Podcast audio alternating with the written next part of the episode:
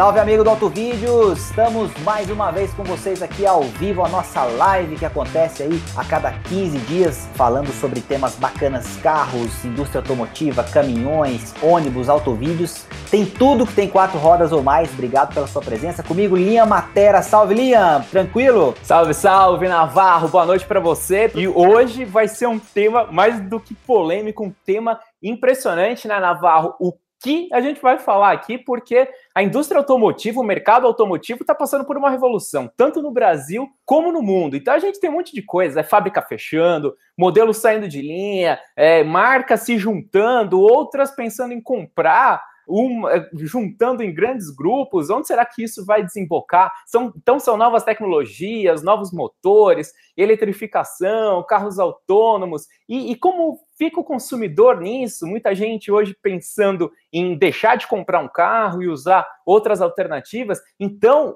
nunca houve um momento tão diferente, tão transformador em relação à indústria automotiva. E agora vai ser esse momento da gente conversar, bater um papo, naquele ritmo que a gente sabe aqui no Auto Vídeos, que é descontraído e sempre com muita proximidade do público, né, Navarro? Pois é, linha aí. É isso aí, nós vamos falar sobre a indústria automotiva, os rumos da indústria automotiva, mas sempre lembrando também do lado do consumidor, da questão da tecnologia, é, enfim, envolver um pouco de futuro na história, porque tem muita gente às vezes que acha que as empresas estão é, mudando suas estratégias só por, por birra ou por é, um efeito Brasil só, mas o acontecimento em relação à indústria automotiva é no mundo inteiro. Então, Tamo junto para falar desses assuntos aqui polêmicos. Uma coisa que despertou realmente muita gente tentar entender um pouquinho mais desse é, cenário foi o lance justamente da fábrica da Ford, né? O anúncio do fechamento dela, da fábrica da Ford lá em São Bernardo do Campo. Então, fazia mais de 20 anos que não era fechada uma fábrica automotiva aqui no Brasil. Ela ainda não fechou, tem uma série de negociações em andamento. O governo de São Paulo, por meio do governador João Dória, está tentando intermediar ali, a Caoa está interessada. É, a gente fez uma live já discutindo exatamente esse ponto. Mas o, o que acontece, que nem você mesmo falou agora pouco, é, não é uma coisa que só está acontecendo no Brasil. Porque eu acho que o primeiro ponto que é importante a gente é, frisar aqui é que o carro está sendo visto de uma forma diferente hoje, né? Na nossa época, né, Navarro? Era sinônimo de liberdade, a gente ali, na, na época de completar 18 anos, aquele desespero para tirar carta e procurar já ter um carro, seja ele qual fosse, um usadinho ali e porque isso representava muito, né? E hoje as novas gerações já têm um comportamento diferente. A gente sabe que as cidades hoje têm uma condição de trânsito mais complicada, os custos são mais altos hoje do que no passado. Então, tem muitas soluções de mobilidade, gente usando Uber, patinete, uma bicicleta. Então, são vários aspectos. E a indústria automotiva hoje, eu acho que o principal é, ponto em relação a ela é que o carro, cada vez mais, vai deixar de ser visto como um produto e a indústria como uma indústria em si fornecedora de um produto, para que o negócio dessas fabricantes se torne mais algo relacionado com a prestação de um serviço. Então, aí vai ter vários tipos de público, né? Vai ter gente que vai comprar um carro, mas tem gente que de repente vai optar por uma assinatura, por um modelo compartilhado. Então, eu acho que o grande desafio é, das indústrias é entender esse comportamento do consumidor e procurar ajustar essa demanda, até porque tem uma capacidade ociosa muito grande, né, Navarro? É, e aí é legal que você está comentando isso, porque já achei um dos meus ali nos comentários, o Henrique Bonfim acabou de escrever, vai ser um futuro chato. É, ao mesmo tempo, a gente tem um comentário muito interessante do Armando falando que um mundo baseado em automóveis, o que seria um absurdo. E aí, eu, é, esses dois ganchos são interessantes para comentar um pouco sobre o que você falou, Liam, porque é, a gente tem um aspecto no Brasil hoje, por exemplo, de, de um, é, é, uma, uma maioria, vasta maioria do nosso modal ser modal rodoviário, né? A gente está falando de carro, claro, mas é, a gente está colocando tudo isso nessa discussão. Então, assim, hoje, para você transportar as principais cargas do Brasil é modal rodoviário, que é um absurdo, como disse o nosso colega Armando ali também, quer dizer, tô, extrapolando para o mundo dos pesados, etc., mas acho que é um, é, faz parte desse contexto. E o outro lado é que a gente tem, claro, é, para nós, por exemplo, essa visão de que carro era um sonho de consumo, era um bem posicional, né? Então, esse é um outro aspecto interessante que dá para a gente colocar nessa discussão. Né? É, é, é, é, algumas pessoas que estão assistindo a gente podem se lembrar, por exemplo, de momentos talvez no passado, é, hoje acho que não tem mais isso, mas assim, quando alguém comprava um carro, ou trocava de carro, ou conseguia comprar um carro zero, ou comprava um carro é, usado, mas bem mais novo do que estava acostumado a andar e tal, as pessoas davam parabéns, né? Quer dizer, tinha aquela uhum. coisa de, né, puxa, que legal, você trocou, é, uma conquista e tal. O que eu acho que é interessante, claro, porque para muita gente é uma prioridade mesmo, né? E aí entra todo um contexto de você batalhar pelas suas prioridades, sim. Mas cada vez mais é, a gente é, repara que é, o, o, carro em si já não tem mais esse peso emocional tão grande, e ao mesmo tempo existe uma, uma uh, equação financeira para essa situação também. Quer dizer, quando as pessoas começam a pensar e fazer contas em relação a ter um carro, manter um carro, enfim, e, e o quanto ela vai usufruir de fato do carro para ver se faz sentido, e aí você uh, entra nesse nessa questão de ter aplicativos, de ter outras uh, opções de mobilidade, uh, de ter uh, outras, outras vantagens com outros serviços, e essas vantagens muitas vezes se transformando em economia para o bolso do consumidor, a gente também pega num ponto nevrálgico do Brasil, que é a questão é, de custos e, claro, da realidade financeira da maioria das famílias, quer dizer, o nível Exato. de renda como um todo. Então, é, eu acho que quando a gente junta tudo isso, a gente chega é, nessa análise um pouco mais profunda de que, é, enfim, os carros é, é, que eram mais caros, mais sofisticados, eles, eles acabam realmente é, ficando mais nichados dentro do contexto brasileiro, e aí o carro popular, né, como a gente é, chamaria ali atrás, ele ele quase que não existe mais nesse conceito, porque o carro mais simples já é um carro muito completo, quer dizer, para atender Exato. a uma nova demanda do consumidor, mas tentando é, é, é, estar num patamar de preço mais barato. E aí, então. muitas vezes a gente vê diferença, né, Linha? Só para fechar, assim, um carro muito simples aqui, mas com uma série de configurações, e depois uma diferença muito grande para o próximo carro daquela marca, né? Interessante isso. Exatamente, né? O Bruno Oliveira falou da questão dos impostos, dos tributos, e em relação à realidade brasileira, esse é o ponto nevrálgico mesmo. E então, quando uma, é, a, a, gente sempre tem aquela visão, né? muita, né, quando a gente pensa aqui nos comentários, a galera, justamente por essa realidade que você é, expressou muito bem, de custos elevados, o pessoal fica com aquela visão, nossa, as fabricantes, as matrizes lá de fora, vem só lucrar aqui no Brasil.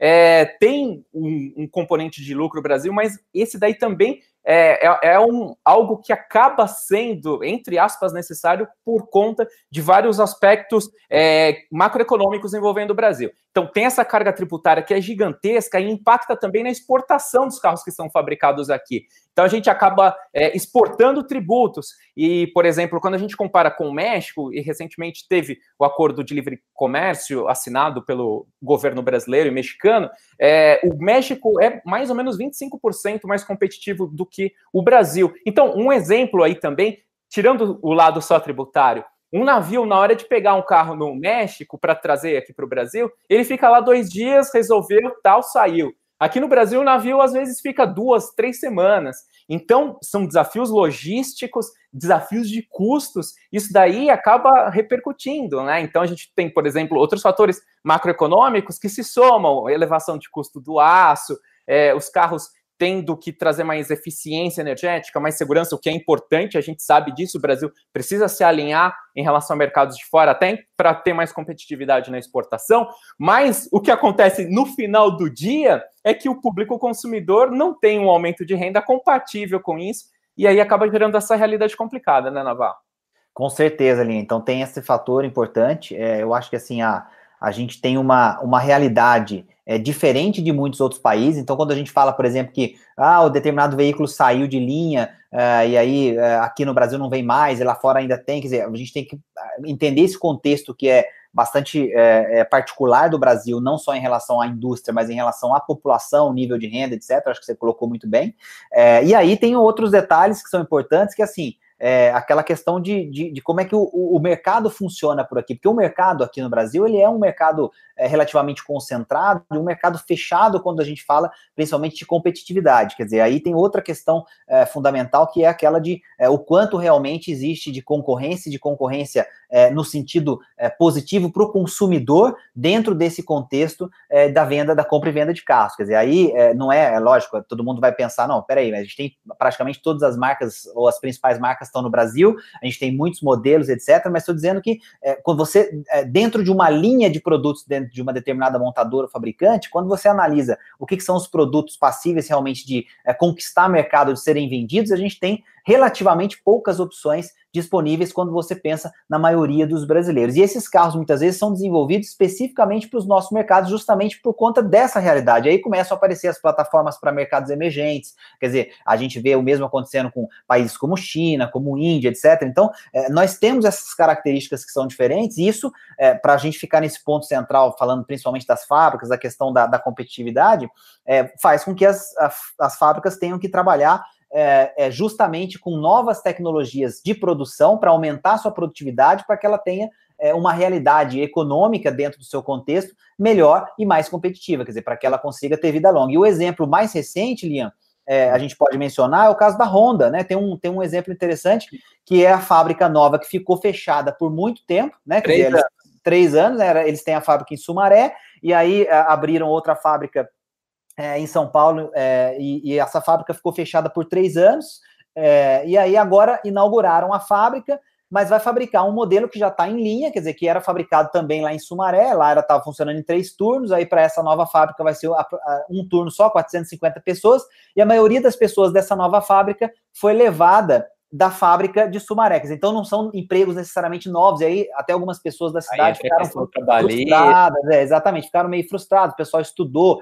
se preparou e tal para que a fábrica desse um boom, mas qual é a, a, a, resposta do presidente aqui no Brasil e na América Latina? Ele diz o seguinte: olha, o mercado não se recuperou e não cresceu é, o quanto as pessoas imaginavam, o quanto as empresas imaginavam, e por isso não dá para eu sair fabricando em três turnos aqui e, contratando um monte de gente. Dizer, então, né, tem essa questão. E o Hernani Seródio está ali comentando em relação à qualidade dos veículos aqui, e eu não sei se foi, ele falou também do, do da indústria mexicana, que consegue fornecer para países de primeiro mundo, e isso daí são pontos importantes. E teve gente falando também que para no posto ali, tem é, um ponto de recarga para veículos elétricos e, e, e, nunca vê sendo usado. E, e, então, juntando esses pontos, o que acontece que vale a gente destacar agora, né, Navarro, é o ponto do Rota 2030 aqui no Brasil, né? Porque a gente veio do regime automotivo lá de 2012, o Inovar Alto, que trouxe alguns avanços, mas era muito protecionista.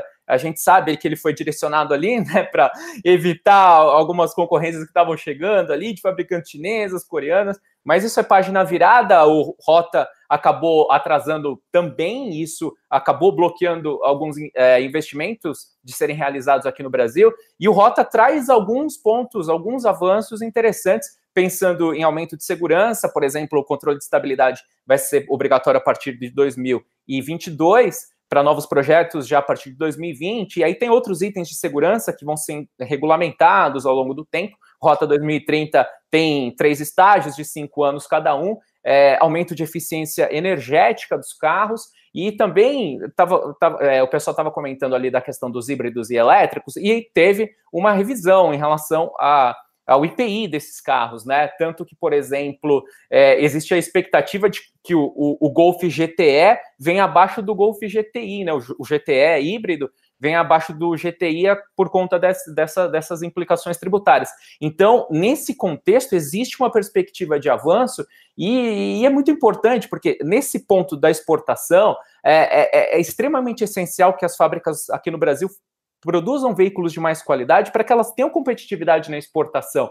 É porque cerca de 65% mais ou menos dos custos, aí numa média bem ampla geral, é, dos carros é em real e o restante é em dólar. Então, as fábricas que estão aqui precisam ter competitividade para exportar e equacionar esse, esse, esse, risco cambial que sempre existe, né, Navarro? É, e aí, só para dar um, também fazer um esclarecimento importante, o Hernani tinha feito um comentário aqui atrás falando que é, deixa eu ver se foi o Hernani que falou, se eu estou confundindo. Peraí, não, foi, é, foi o Hernani, falou que. Ah, cadê? A, da segurança. Não, peraí, deixa eu chegar aqui nos comentários. Que eu, é, foi o Hernani que falou da questão do, do que os carros exportados vão ser impostos. Na verdade, Aí tem que entender bem essa dinâmica, né? Porque não é bem assim. A gente tem a questão da fabricação local, é, enfim, tem uma questão de é, a, a, a, o crédito de ICMS, muitas vezes que as fábricas não conseguem pôr a mão nesse dinheiro, e não é totalmente desonerado, tem os acordos é, que você precisa fazer. Aí, Brasil, por exemplo, tem algumas coisas no Mercosul, agora fez com o México, então, enfim, não é assim, tipo, produzo aqui, posso fazer qualquer coisa sem imposto e jogar lá para fora, não. Então, tem umas questões importantes em relação a isso.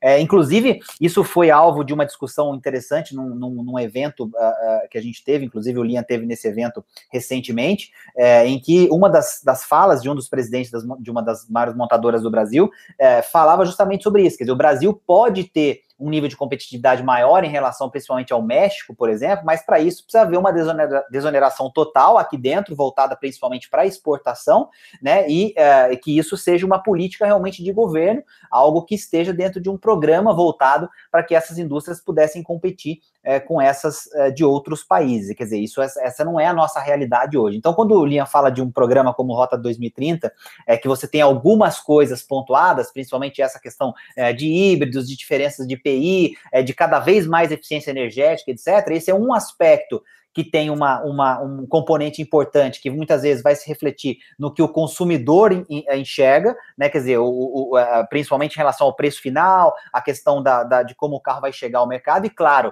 é, as, as indústrias vão ter benefícios cada vez que elas cumprirem com cada uma dessas novas uh, metas dentro do programa, e consequentemente isso para elas é interessante do ponto de vista financeiro, mas existe esse outro lado que é mais amplo, que a gente está discutindo e colocando também na mesa para para, enfim, alimentar essa, essa discussão, que é a questão da competitividade da indústria, mas não só pensando no mercado local e na participação que a gente pode ter em nível mundial. Quer dizer, esse é, um, é uma discussão antiga essa já, quer dizer, a gente tem aí é, páginas e páginas viradas dessa discussão, é, demandas e demandas é, é, que já, já vieram por parte das montadoras, fabricantes, pacotes e pacotes econômicos que muitas vezes soltam uma coisinha aqui que ajuda, aí você faz um acordo, de repente, uma tentativa de acordo, era Mercosul, é, México e tal, que melhora, mas assim, o, o tamanho disso não é uma coisa numa escala em que você consiga realmente falar, não, peraí, tem uma indústria que bate de frente com uma indústria mexicana, por exemplo, que a, a gente está usando o exemplo do México, porque o México é um país que tem algumas características parecidas com o Brasil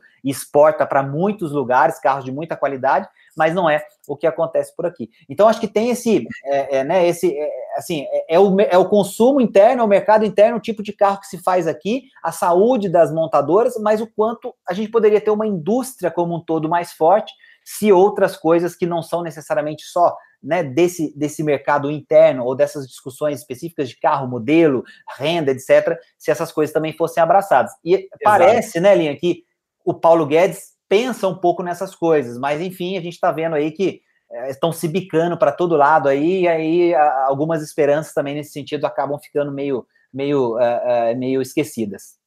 É, daqui a pouquinho, então, tem muita gente falando ali em relação à recuperação do mercado, de vendas aqui no Brasil. É, a gente está falando um pouquinho mais agora de indústria, e daqui a pouco a gente vai falar de mercado, vamos falar como é que estão as vendas aqui no Brasil, de carros, caminhões, ônibus, como elas foram no, nos primeiros dois meses, e o que é, a gente está com expectativa em relação a esse ano aqui. É claro que no Brasil a expectativa sempre varia de um dia para o outro, tudo muda, mas a gente vai falar de algumas tendências que parecem se consolidar nesse sentido. Mas antes, então, é, eu também queria agradecer ali o Francisco Brito. Boa noite, Francisco. Bom conteúdo, como sempre. Valeu. João Marinho ali já deixando o like. É, sempre obrigado pela força. E então vamos dar só um panorama também em relação ao que está acontecendo no mundo. É, só no último ano foram anunciadas aí mais de 30 mil demissões em relação a fábricas, e a gente tem várias, é, vários embrólios, né? Por exemplo, tem o, o Brexit lá, a saída do Reino Unido, da União Europeia, a Honda já anunciou que vai fechar a fábrica lá por conta dessas implicações. É, Toyota fechando fábrica na Austrália, né? A indústria australiana, a GM já tinha fechado lá também. É, deixa, a Austrália deixando de ter um parque automotivo, isso daí é uma, uma tendência muito clara. E o, o que é, é, realmente bem marcante é que, assim, é, existe uma expectativa de 20 fábricas aí num curto espaço de tempo serem fechadas no mundo. Então, é, é o, o, desafio é extremamente amplo e, e envolve essa questão, né, de é, uma indústria é, que cresceu e, e, se manteve por várias décadas é, produzindo veículos muito parecidos, né, com evoluções incrementais, mas nada muito revolucionário. E a sociedade agora com tantas transformações, digitalização, conectividade e o carro mudando o seu papel, a gente tem essa, essa capacidade ociosa nas fábricas, e isso vai ter implicações severas no, em relação a, a, a, empregos, né? Isso no mundo inteiro. Então aí vão ser desafios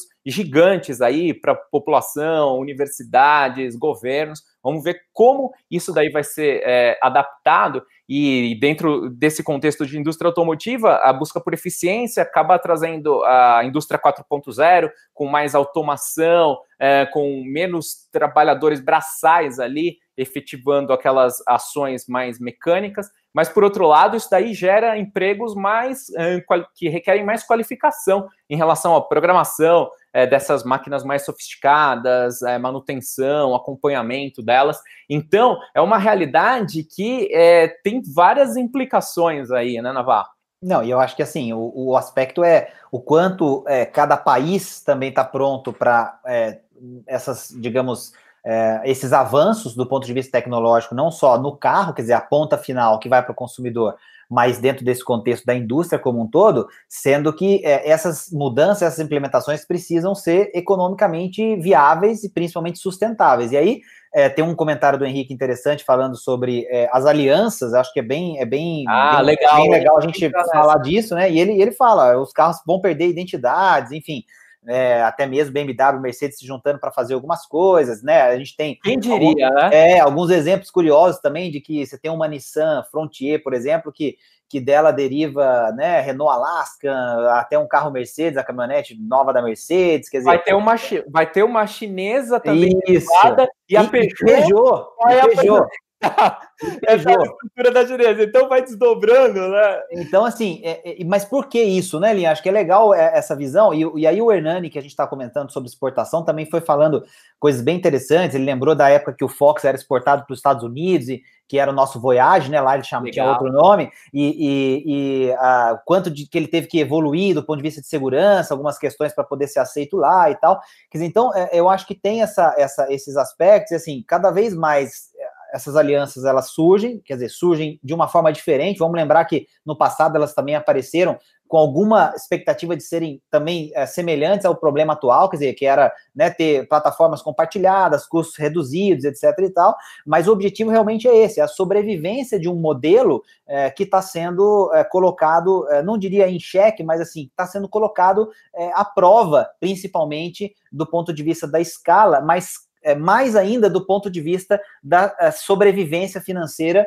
e da, enfim, lógico, lucratividade dentro de realidades como é, Brasil e países em que você não tem é, necessariamente uma margem tão interessante e em tantos carros com um mercado que cresce tanto ou que é grande. Então, é, eu acho que esse, esse é um desafio, né, Linha? Nesse ponto é bem interessante, né? Você comentou sobre a aliança da Mercedes com a BMW, é justamente para concorrer com Uber, com Waze, com plataformas de. Não, e tem startups entrando aí, né, Linha? Eles estão então, enfiando dinheiro em tudo que é startup aí. São 443 Navarros startups que foram adquiridas pelas indústrias, é, pela indústria automotiva nos últimos tempos. Então, é, um, é na verdade, esse universo, você conhece bem esse ramo de startups, mas é, esse universo das startups é que está oxigenando a indústria automotiva. Então, hoje, um carro acaba sendo um grande ecossistema. Na parte de conectividade, você tem lá várias, é, várias startups atuando, é, na, e aí na parte de segurança, na parte.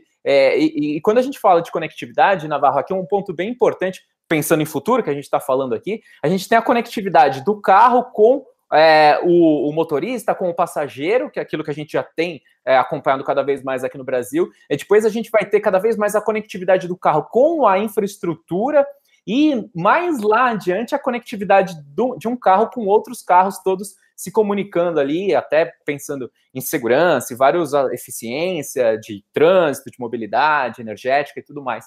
Então, é, é, é um contexto muito louco, e a gente está falando de alianças, hoje também surgiu é, a, a, hipótese, né? Recentemente parece que a, a, PSA tinha a intenção de adquirir o grupo FCA e é, a princípio não caminhou muito essa negociação, e agora surgiu um rumor hoje, inclusive, de que a aliança é, Renault-Nissan é, estaria interessada na FCA. É, é, um mundo muito louco, né, Navarro?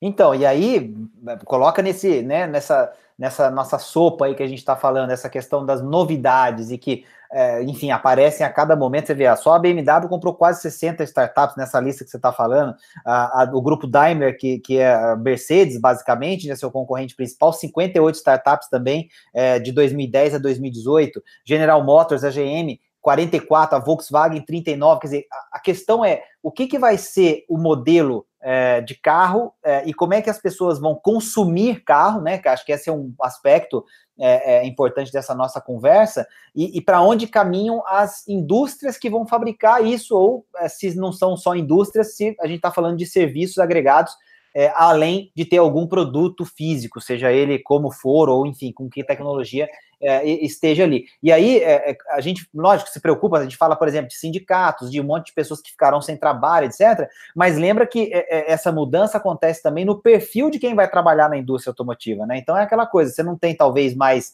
é, é, pensando em 10, 20 anos para frente, uma ideia de um chão de fábrica tão cheio de gente, mas como você bem colocou, você tem uma mão de obra muito mais especializada é, e que um país precisa se pre preparar para absorver, é, primeiro preparar, né, quer dizer, primeiro construir, é, formar essas pessoas para depois, obviamente, elas estarem aptas para entrarem no mercado de trabalho, para serem absorvidas por, por essas empresas. E, e esse é uma outra coisa que, quando a gente fala de mercado automotivo, é interessante, de, indú de indústria automotiva, é, ele é, é, fica um pouco fora do papo, mas é isso, quer dizer, como é que a gente está preparando também profissionais, pessoas que vão trabalhar nesse mercado, formando essas pessoas para serem é, diferentes do ponto de vista da formação para é, atingirem e, e, alcançarem essas vagas que serão mais é, é né, nas startups, por exemplo, ou empreendendo, ou dentro é, de uma é, divisão que é uma divisão muito mais de software, de, de desenvolvimento de, de, né, de, de aplicativos, etc., coisa e tal, dentro de uma grande montadora, mas não necessariamente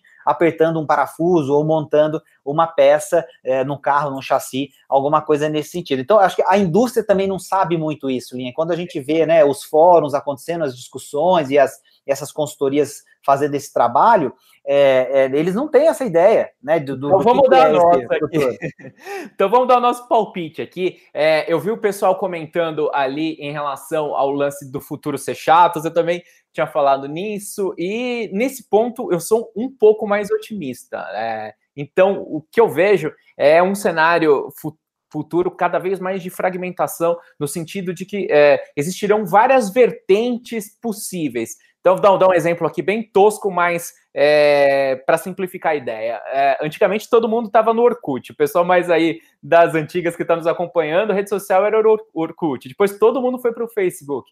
E hoje a gente tem várias redes sociais. Em cada momento as pessoas. Estão gostando mais de Instagram agora do que Face, né, Lívia? Exatamente. Mas o Facebook continua relevante. É, elas começam a entender que o Facebook é para um tipo de assunto, o Instagram para outro, o YouTube oferece outras possibilidades. Então eu vejo no futuro algo mais ou menos nesse sentido. Então, existirá uma camada ainda de pessoas que vão comprar um carro efetivamente, seja por necessidade, por preferência, até por status, independente de entrar nessa questão agora, não é o momento, mas existirá uma gama para isso, mas ela não vai ser tão significativa como hoje. Vai ter a gama das pessoas que vão assinar carros. Eu estou vendo, inclusive, Navarro, muita gente aqui é, tem umas empresas, né, Porto Seguro, Movida, que estão oferecendo o seguro, é, assinatura de carros e os preços estão baixando gradualmente e já tem gente vendendo carro e optando por elas. Outros que vão querer só Uber, e só patinete, só bicicleta e por aí vai. Então, é, eu, eu, vejo um futuro dessa forma.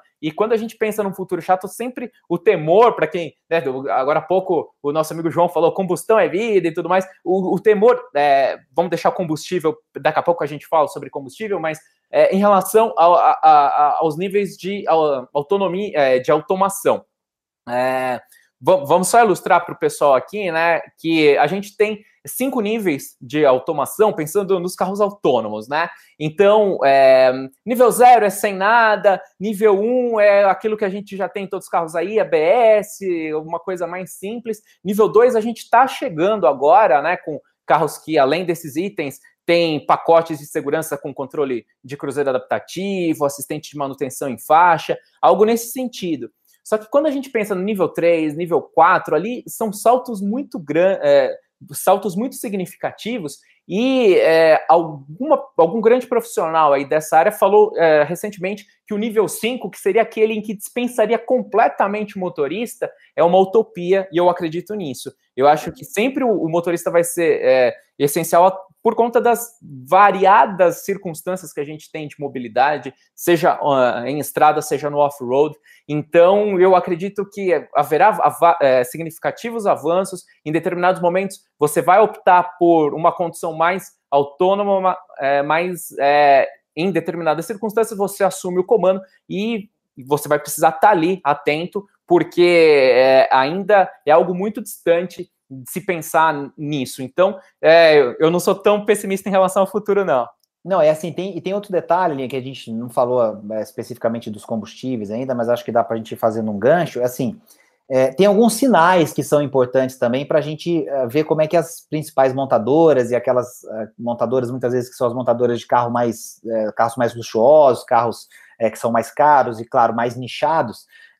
algumas delas, por exemplo, como a Porsche, que lançou a, a, a sua Cayenne agora, é, que é a piada na internet, tá assim, ficou bonita essa X6 da Porsche, né? Porque agora ela fez uma, uma Cayenne é, Coupé também, né? Então, é, são, as, são as modas aí interessantes que, que vão se multiplicando com cada montador. Então, a piadinha que tá rolando é essa que ficou bonita, a X6 da Porsche, né? Então, fica aqui a nossa brincadeira, claro, o nosso meme também, mas, enfim, o carro ficou bonito, mas eu, eu tô falando deles porque é, um dos comentários, assim, de letrinha miúda, em alguns lugares em que falaram sobre as novidades e tal, eles falaram: olha, a próxima Macan vai ser elétrica.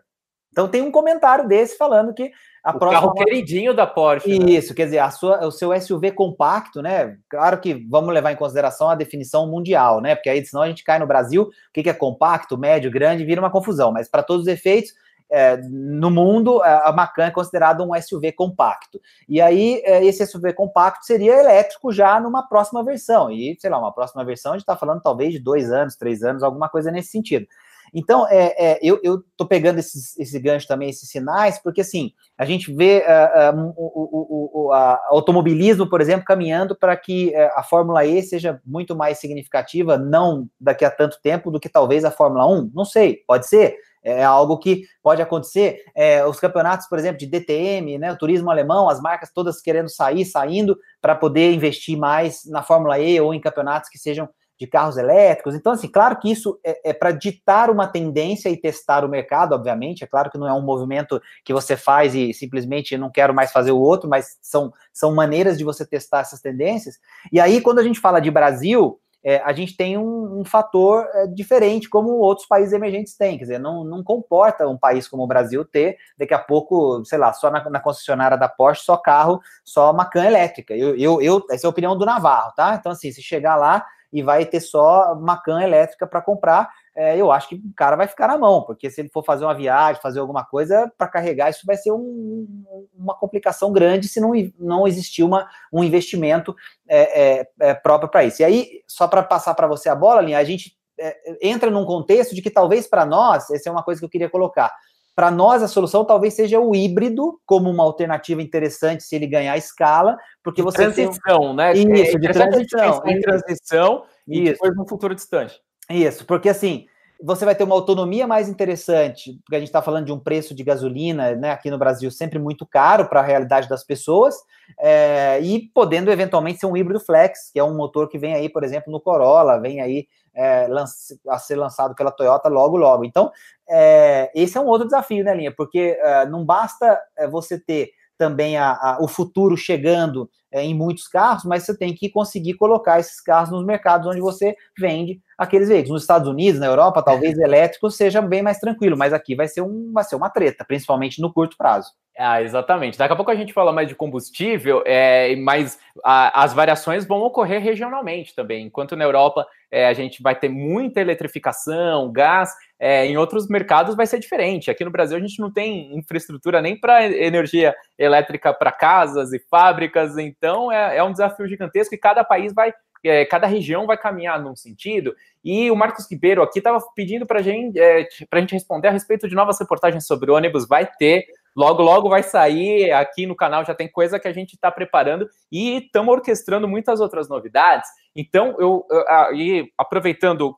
que o Navarro falou do combustível de transição é, em relação aos carros, os veículos híbridos, aí flex pode ser uma alternativa bem legal para a transição. Em relação aos pesados, vamos começar a falar um pouquinho de pesados também. A gente vai naquele nosso ritmo aqui do Auto Vídeos, mesclando tudo para para agradar o nosso público. E o que acontece é o seguinte: nos pesados, a grande tendência é o uso de gás para essa transição do motor a diesel. Por quê? Né? Então, é, a expectativa, por exemplo, é, de uma marca como a Scania é de que os é, ônibus ali com motorização a gás, dependendo né, da aplicação, dependendo do modelo, principalmente pensando em, em urbano, é, pode custar entre 35% a 50% mais do que um veículo a diesel. Então, isso daí, né, em determinadas circunstâncias, pode aos pouquinhos começar a ser interessante. Porque elétrico, e quando a gente fala de elétrico, né, Navarro, de repente a gente pensa, não, Brasil, aqui a gente está sempre atrasado, mas é, os primeiros Icitaros, que são os ônibus da Mercedes-Benz é, elétricos, é, foram entregues hoje, inclusive, hoje ou ontem, é, os, os primeiros elétricos 15 a 20, alguma coisa nesse sentido, para Berlim. Então, estão entrando em circulação agora esses ônibus elétricos em Berlim, né? E com a Mercedes-Benz lá, alemã, claro. Então, é, é, eu acho que é importante esse exemplo para mostrar que, calma, pessoal, a coisa é bem gradativa. Eu falei em outras lives que no ano passado, quando eu tive cinco, cinco dias na Alemanha, eu não vi mais do que 15 carros elétricos circulando. Então, vamos lá, vamos com calma. E, ah, e só complementando, é, pode existir expectativas aí de que é, ônibus, caminhões elétricos possam custar entre duas vezes e meia até cinco ou seis vezes mais do que um a diesel nas condições do Brasil, falando de Brasil agora. Então, é algo que está muito distante ainda, e a gente já vai falar a, a respeito agora da, do mercado. Aqui você tem alguma outra consideração nesse sentido, Navarro? Não, eu acho que é isso. Eu ia fazer só esse pequena, essa pequena gigante observação do parênteses que você falou, que é a questão de a tecnologia está disponível, os testes estão sendo realizados nos principais mercados do mundo agora e, e as entregas, inclusive, começando. O Brasil, lógico, as coisas demoram sempre mais para chegar e tem a transição, como você colocou bem. E aqui qual é o ponto que sempre pega muito? Tem que ser economicamente interessante, tem que ser, do ponto de vista financeiro, sustentável e trazer retorno para aquelas empresas que vão investir no produto. Quando você fala que ele custa duas vezes e meia mais do que o seu concorrente ainda é, com o combustível tradicional, é, o que acontece é que você teria que mudar a sua, né, o seu, como você oferece o seu serviço para os seus passageiros, elevando o preço, enfim, ou então é, refazendo uma série de outros aspectos operacionais, e isso, obviamente, não é algo que o empresário olha assim com uma coisa, ah, vou fazer amanhã. Não, é, Até porque tem que ser muito cuidadoso nesse sentido. Até porque o modelo atual já está em níveis insustentáveis, né? Todas exatamente, tá, tá, é, com tarifas. Então, vamos falar um pouquinho agora das expectativas de mercado. Aqui, como está o mercado de vendas mesmo no Brasil, de carros, caminhões e ônibus. E entraram aqui uns comentários da galera de ônibus. Então, vamos começar pelos ônibus agora. E aí a gente já passa para os carros e aí na sequência caminhões. Vamos rapidamente aqui em relação uh, ao mercado de ônibus. É, primeiro bimestre, alta nas vendas de 80%. Teve alguns fatores sazonais aí, daqui a pouquinho eu explico. E hum, a produção cresceu 10% e as exportações caíram 25%. Uh, sempre que a gente for falar de exportação, o principal treta é a Argentina. A Argentina está em treta, é ano de eleição, reservas cambiais baixas lá, a economia está um em frangalhos na, na, Argentina, então impacta muito nas exportações. Então, eu vou falar aqui é, sobre o mercado de ônibus, e aí a gente já passa para os carros na sequência. E então, é, olha, crescimento de 80% aqui, mas tem uns fatores sazonais, principalmente é, esse número foi meio que inflado, entre aspas, por conta de ônibus escolares. É, no ano passado teve algumas questões ali de licitações que ficaram meio emperradas tal, e aí acabou desovando no começo do ano, então teve um boom ali de ônibus escolares.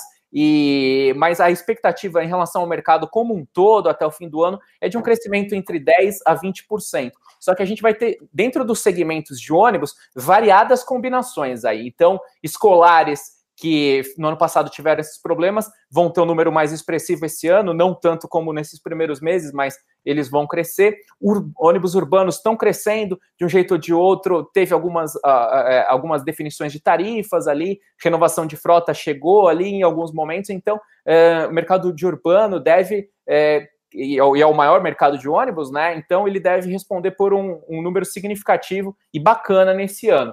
Agora, em relação aos rodoviários, eles devem ter uma pequena queda é, em relação ao ano passado, mas aí não é por conta de economia, nada disso, né? É, é por uma, entre aspas, aqui, intervenção governamental, é por uma questão de legislação, em que nesse ano, Navarro, a partir desse ano, os ônibus rodoviários precisam contar com plataforma elevatória para acesso é, de pessoas é, Eu vi isso. sociais. Então, houve uma antecipação de demanda. É, por conta de custo, muita gente comprou no ano passado. Então, rodoviários no ano passado cresceram bastante. Esse ano aqui, por conta disso, deve dar uma aliviada. Mas, no geral, a galera de ônibus está otimista. E aí eu vou levantar os números agora em relação aos carros. Só, aí... só um pouquinho, Linha, para a gente falar do ônibus para fechar ah, opa, tema. O Hernani fez um comentário legal Vamos e que lá. é fato para gente, a gente, é, enfim, falar justamente dessa questão dos, dos testes, das, enfim, das validações e das experiências, que a gente tem ali em São Paulo uma linha que sai do Terminal Santo Amaro, é, o NISA, é, que é um ônibus elétrico da BioID do Brasil,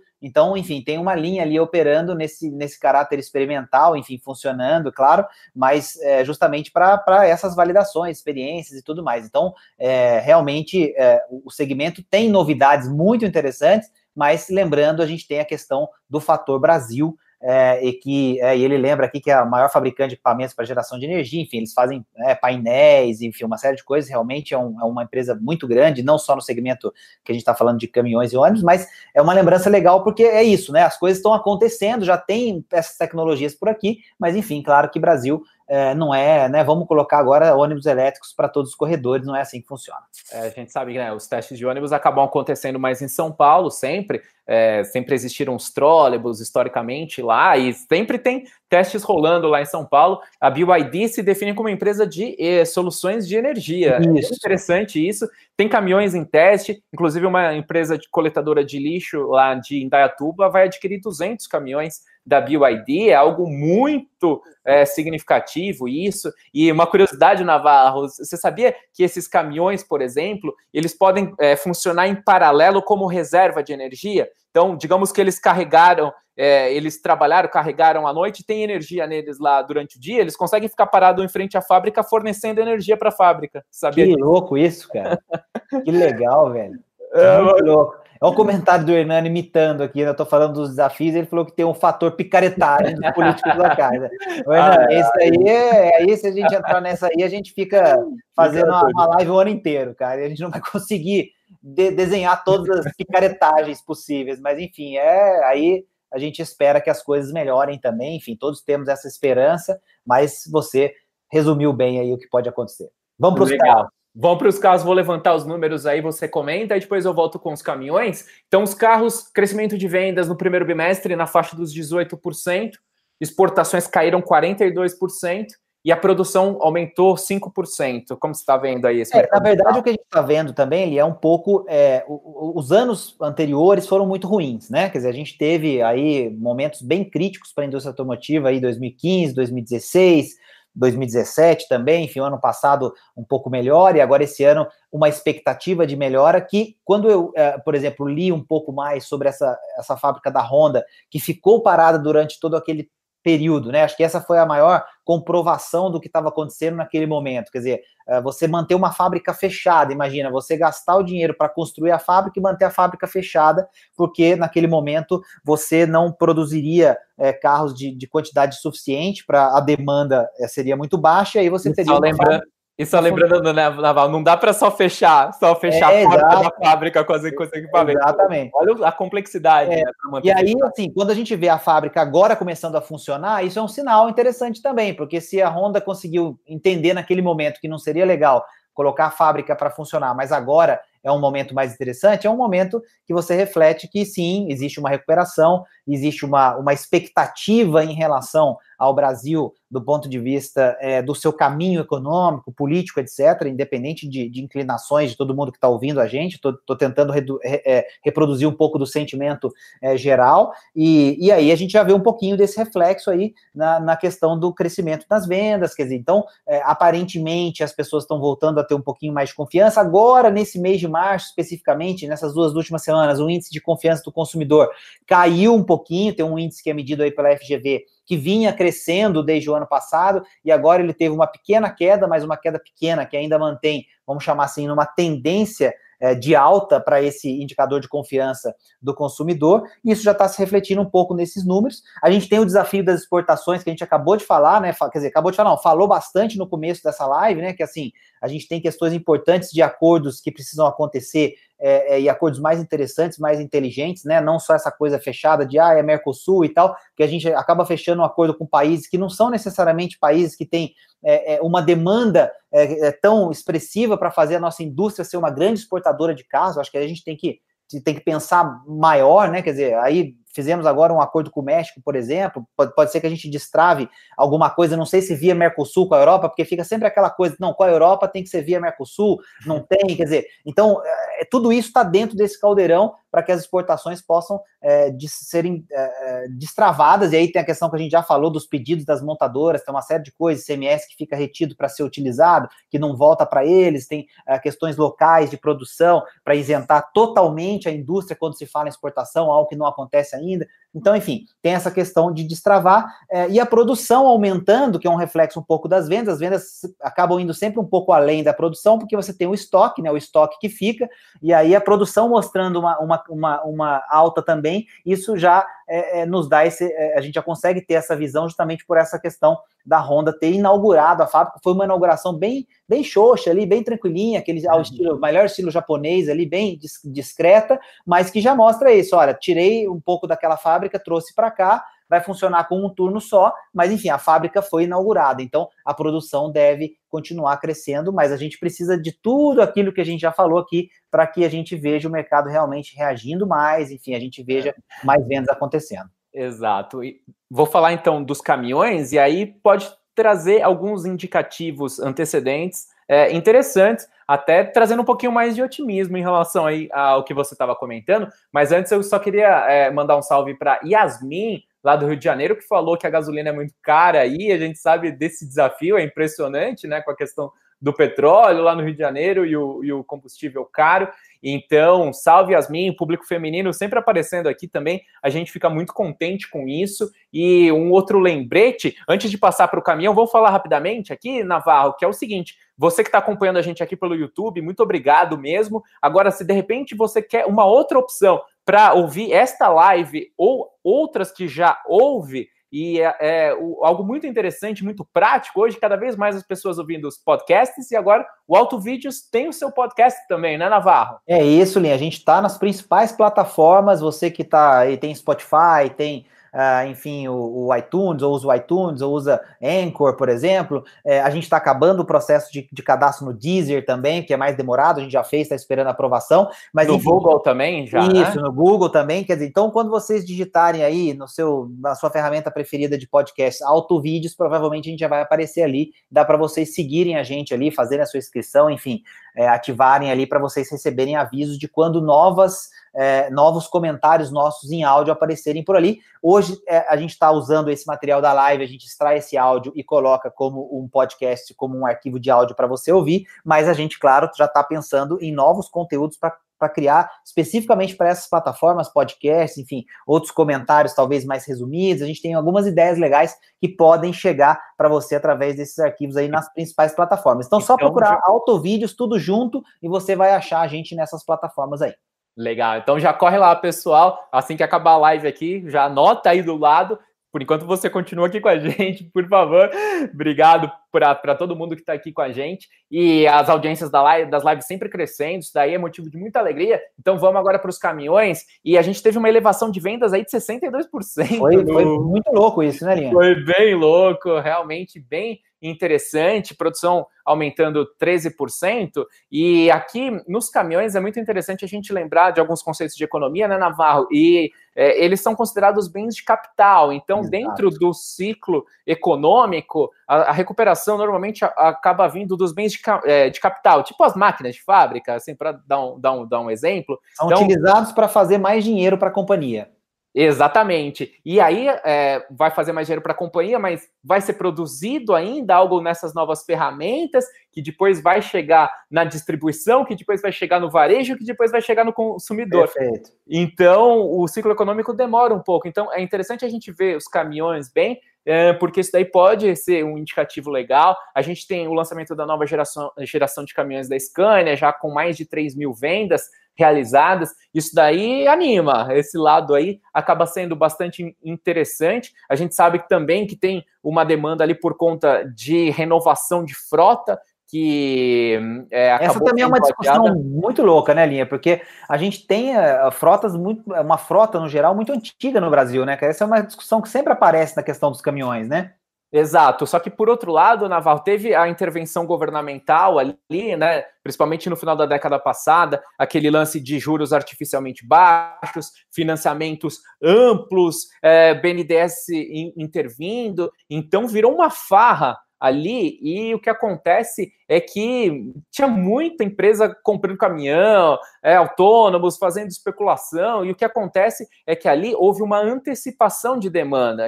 É, então, aquele, por exemplo, aquele mercado de 2011 é, de caminhões, de ônibus, é um, é um número insustentável. Então, isso tudo ainda é, gera uma frota ociosa e, por conta disso, também a recuperação é um pouco mais complicada.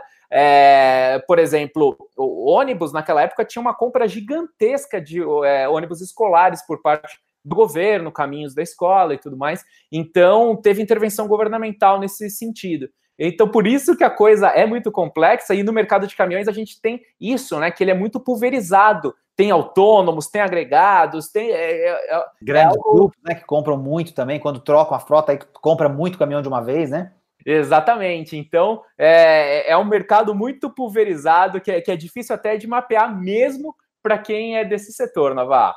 Legal, esse é curioso, mas assim, o, o, caminhão, como você já colocou, acho que vale a gente reforçar isso. A gente estava falando de de mudanças, de, de expectativas, enfim, de, de, novidades, né, novos ares positivos do ponto de vista econômico, para que a gente veja mais né, recuperação, emprego e tudo que a gente sabe que é importantíssimo e a gente quer para o Brasil. O caminhão, ele é um, um indicador interessante disso, né, Lia? Porque ele é um bem de capital, mas ele é um bem é, caro, quer dizer, ele vai ser, claro, utilizado para girar a economia, quer dizer, fazer tudo como você falou, a empresa que compra vai usar ele como um ativo para faturar mais, vender mais, e ele vai fazer os produtos chegarem até as pessoas e tudo mais.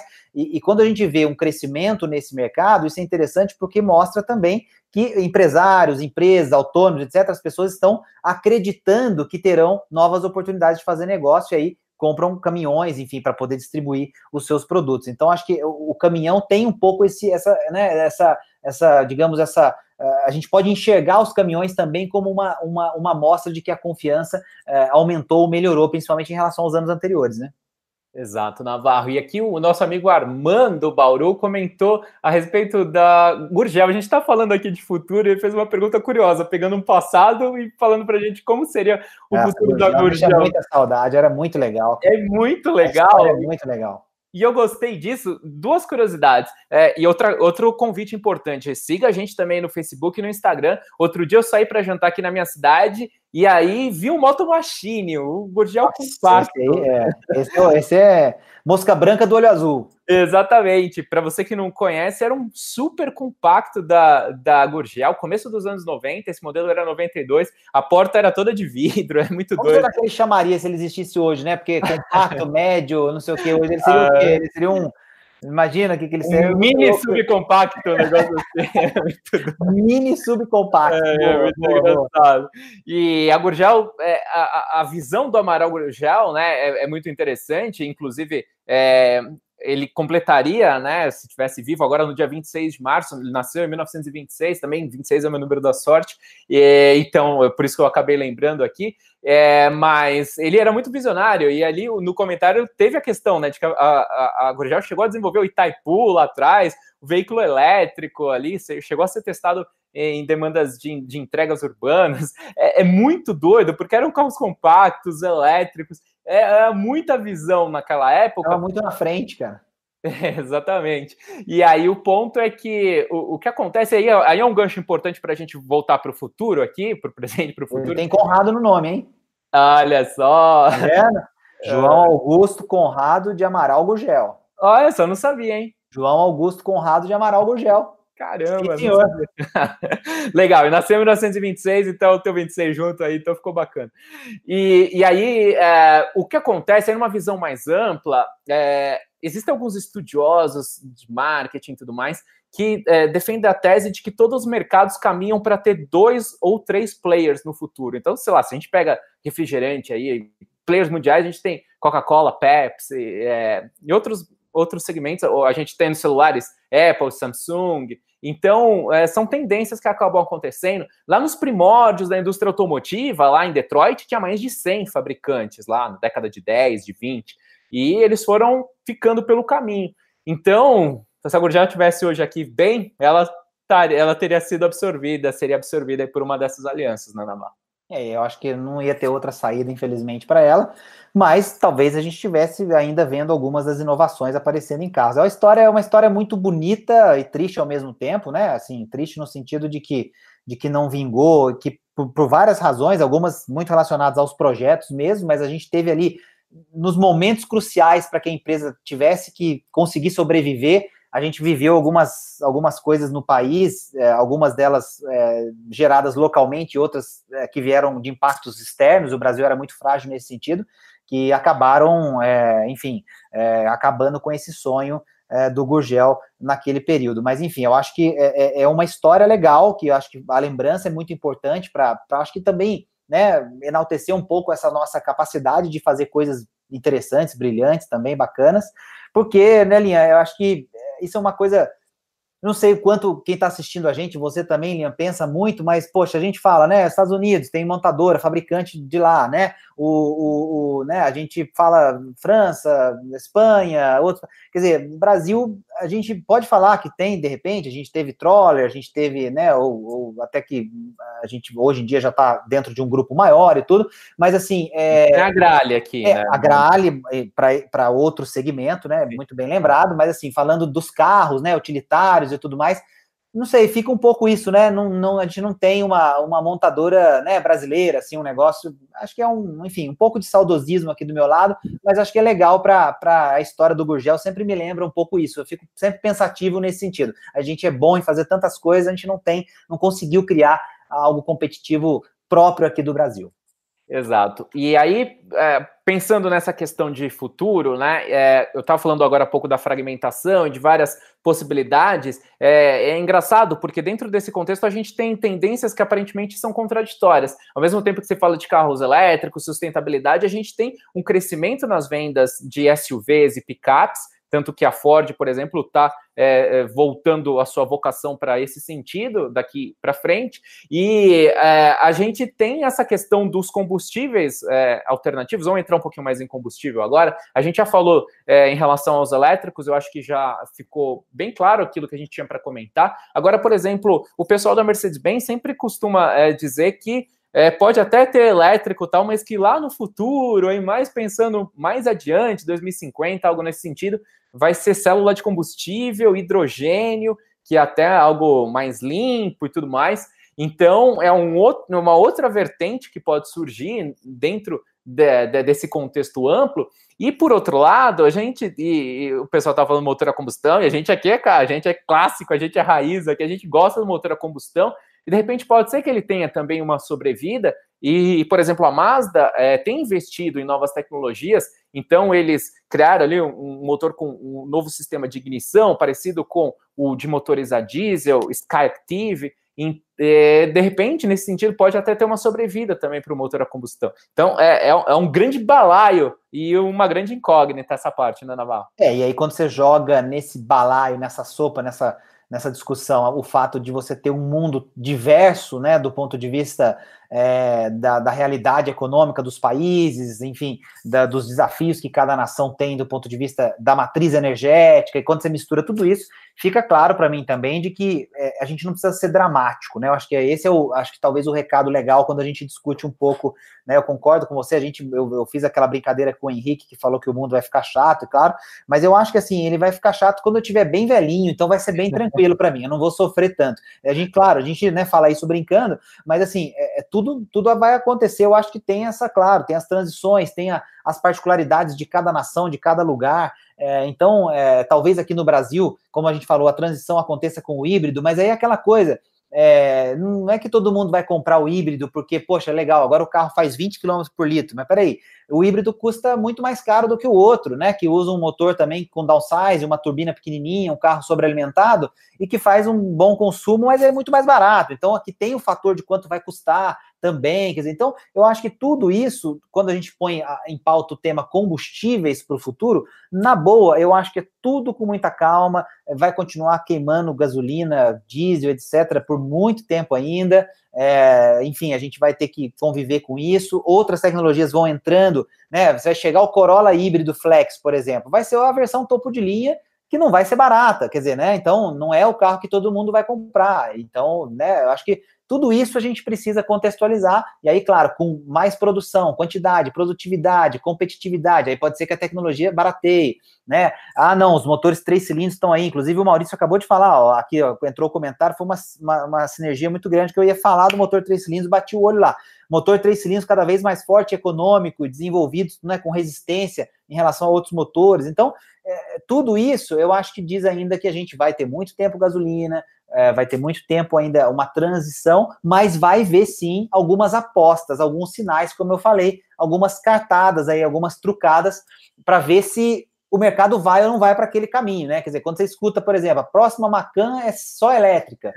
Você fica naquela de, não, será que é mesmo, né? Vamos, vamos, quer dizer. Então acho que é legal isso tudo, porque a gente vai ter diversidade mas no Brasil, infelizmente, a gente vai ter que, claro, ver como é que isso vai chegar em termos de preço, em termos de. Porque, e outra coisa, né, Linha? Não é só o preço de compra, né? A gente não vai entrar nessa seara agora. Mas você comprou um carro híbrido ou um carro elétrico aqui, além da questão toda da infraestrutura para você usar e tudo, como que é a manutenção disso depois, né? Quer dizer, é diferente de um carro a combustão, que tem peças à disposição com mais facilidade e tudo mais, né? Aí a bateria, é não sei o quê, quer dizer, então, o Brasil também tem que levar isso em consideração, tem que entrar nessa análise também. Sim, e são tantos desafios, né? Por exemplo, até a questão dos incêndios envolvendo carros elétricos. É um baita trampo gigantesco para os bombeiros é, solucionarem. E até carros híbridos aí, a gente viu recentemente na França lá, alguns híbridos pegando fogo e os bombeiros lá meio perdidos também. Então, isso na França, né? País desenvolvido. É, então tem muita coisa ainda para rolar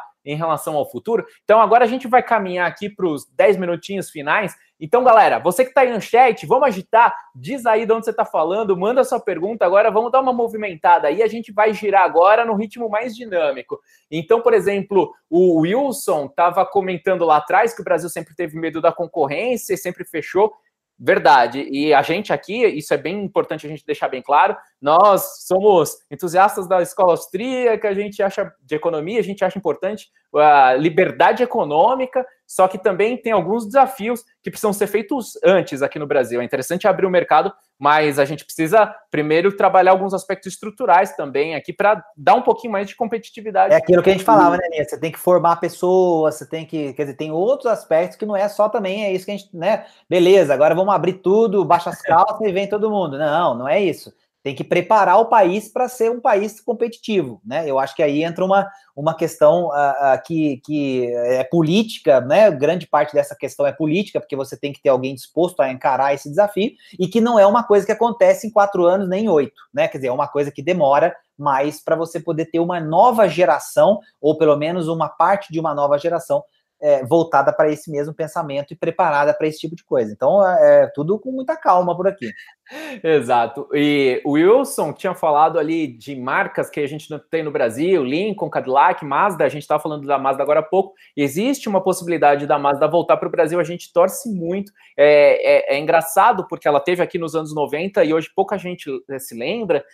Tinha vários carros muito legais aqui, é, MX3, vários carros super bacanas da, da Mazda, o 626, de novo o 26 aqui, que é o meu número da sorte. Então, o lance é que a gente torce muito para que a Mazda volte e, dentro desse é, contexto de liberdade econômica, é interessante mais marcas para aumentar a competitividade e a concorrência, né, Navarro? Com certeza, a ideia é essa, né? E aí é, você ter uma escolha por parte do consumidor muito mais ampla, consequentemente os preços ficam mais interessantes, o pós-venda tem que melhorar muito, você não fica refém de uma, duas, três, quatro marcas só, quer dizer, aí entra todo é, o desdobramento desse, né? Não é, não é, é claro que não é uma coisa linda só também, ele vai ter outros desafios, mas enfim, acho que é mais interessante do que o que a gente veio experimentando até agora. E aí, não sei se você sabe alguma coisa, Linha, mas alguém perguntou bem lá em cima no chat, não vou lembrar quem foi, mas o sobre Opel, é, sabe se alguma coisa de Opel falou de vinho e tal, porque tá no grupo, tá no grupo PSA, né? Mas eu não, não, não li nada a respeito se Opel falou de aparecer pelo Brasil e tal. Você viu alguma coisa, não? Não, é, o que acontece é o seguinte: dentro do grupo PSA existem vários desafios, primeiramente aqui no Brasil, né? Porque ah, tanto a Peugeot como a Citroën perderam muito mercado, principalmente a Citroën, e também é, a questão do, da redução da, da rede de concessionárias. É, Navarro, aqui, da minha cidade, São José dos Campos, que é uma das cidades que tem, é, que está entre os 20 maiores PIBs do Brasil, fechou recentemente é, a concessionária Peugeot aqui. Então, são vários desafios que a Peugeot a Citroën tem aqui, e a gente é importante lembrar também que ainda eles é, eles estão deixaram na gaveta ainda a linha DS, né, que seria a marca Sim. premium, né? Então eles não, cons não conseguiram voltar com ela, então eu acho que tem, tem muitos desafios. Pensar em mais uma marca para colocar parece uma coisa meio estranha, né? Que eu não vi nada também a respeito, mas enfim, a gente vai se informar melhor também. Exatamente. E, e, e, teve gente falando de Tesla agora há pouco, né? A Navarro acompanha bem a Tesla, mas é, é, sempre importante lembrar também que os veículos elétricos têm custos elevados em vários países, e aí tem a, alguns deles que têm muito subsídio, e por isso que a, a, Tesla também vende em alguns mercados, como a Noruega lá, né? Que a Tesla é líder de vendas, olha, olha o contraste, né? Quando a gente muito tem ônibus aqui. É. Na Noruega. Mas é coisa, porque lá praticamente o governo assinou um documento falando compra só Tesla. E, essas tretas aí em relação a, e, e, as tretas em relação à Tesla e demissões, vão fechar todas as redes de concessionárias lá. Cara, é polêmico, é polêmico, demais, cara. Não tem um dia que o, não tem um dia que o Twitter não, não quebre com, com Elon Musk, cara. Ele, ele, enfim, ali é aquela coisa ali, a, a galera vem trucando ele há um tempão, né? E assim, muita gente que veio trucando foi perdendo ao longo do caminho. É, quando a galera achava que ele ia começar a entregar o Model 3, ele chegou agora e pôs o Model Y, né? Tipo, olha, eu já, já, eu já nem bem consegui entregar o Model 3, mas eu já estou lançando outro. Então, aí teve o caminhão, quer dizer, eu acho que no fundo ele é um, ele é um pouco, sabe aquele cara que, eu não sei, que talvez seja o Gurgel dos tempos atuais, sabe? Que, que puxa um negócio assim muito fora da curva, né? Tô, tô exagerando um pouco o nosso amigo é, Conrado Gurgel aqui no Brasil, mas assim, para pegar o gancho do nosso amigo que falou aqui no chat, mas assim, ele, ele tá jogando coisas, né, muito à frente dos outros no mercado, com alguma dificuldade, tem problema de entrega, de produção, é, enfim, essa questão das demissões, tem a questão de, de não conseguir entregar realmente nos prazos que ele promete, a empresa tem capital aberto, sofre muito com isso na bolsa, mas, mas é aquele cara que, querendo ou não, é, em algum momento todo mundo olhou e falou assim: ó, peraí, esse cara botou carro no mercado, tá vendendo e o carro é 100% elétrico. E aí as outras marcas começaram a fazer o carro 100% elétrico também. Quer dizer, a, a Mercedes tem, a Audi tem, é, a Porsche já tem o 100% elétrico. Quer dizer, então, é, não estou dizendo que é por causa da Tesla, mas assim, ele, ele lá atrás começou a fazer e entregar e todo mundo ficou meio vai, vai, não vai, vai, não vai, agora vai. Quer dizer, então eu acho que ali é, ele tem um pouco isso. Eu acho difícil a gente, assim, cravar que é uma empresa problemática a ponto de daqui a pouco sumir do mercado. Pode ser que ela seja é, muitas vezes absorvida, incorporada, incorporada é, uma joint venture de alguma coisa, de tecnologia, troca de tecnologia, não sei. Mas eu acho que é bom ficar de olho, porque é, muitas vezes a gente achou que a coisa não ia sair e saiu, né? Então eu acho que ele tem um pouco esse, esse crédito da dúvida aí, mas é polêmica todo dia, cara. Seguir é. o Elon Musk no Twitter todo dia tem uma treta. É impressionante. E, e voltando aqui mais para o nosso mundo, o Ramar, que já mandou vários comentários aqui, obrigado pela participação, Ramar. O Lobo também já deixou o like ali, falou que o YouTube não notificou. É, Lobo, fica ligado no nosso Instagram, no nosso é, Facebook, porque a gente sempre divulga por lá, manda stories. Aqui no YouTube também a gente deixa sempre lá na parte da comunidade divulgando quando vão rolar as nossas lives. Mas já se programa aí, pessoal. Cada 15 dias, normalmente, quinta-feira, a gente vai ter esse bate-papo aqui gostoso, agradável, a galera participando. E o Ramar comentou ali por que, que a Vox vai tirar o up de linha. Ele, resumindo, agora aqui a gente caminhando para o final, bem no, do bate-bola rápido, é um carro que foi também à frente do tempo. É, é, curiosamente, seguiu a linha de raciocínio do Navarro, um carro com plataforma sofisticada, materiais empregados de altíssima qualidade, aços de alta resistência, mas que chegou custando muito caro para o segmento dele. Então o público não estava acostumado a pagar tanto por um carro com esse perfil, tanto no Brasil como no exterior. Então não é só no Brasil que ele está saindo de linha.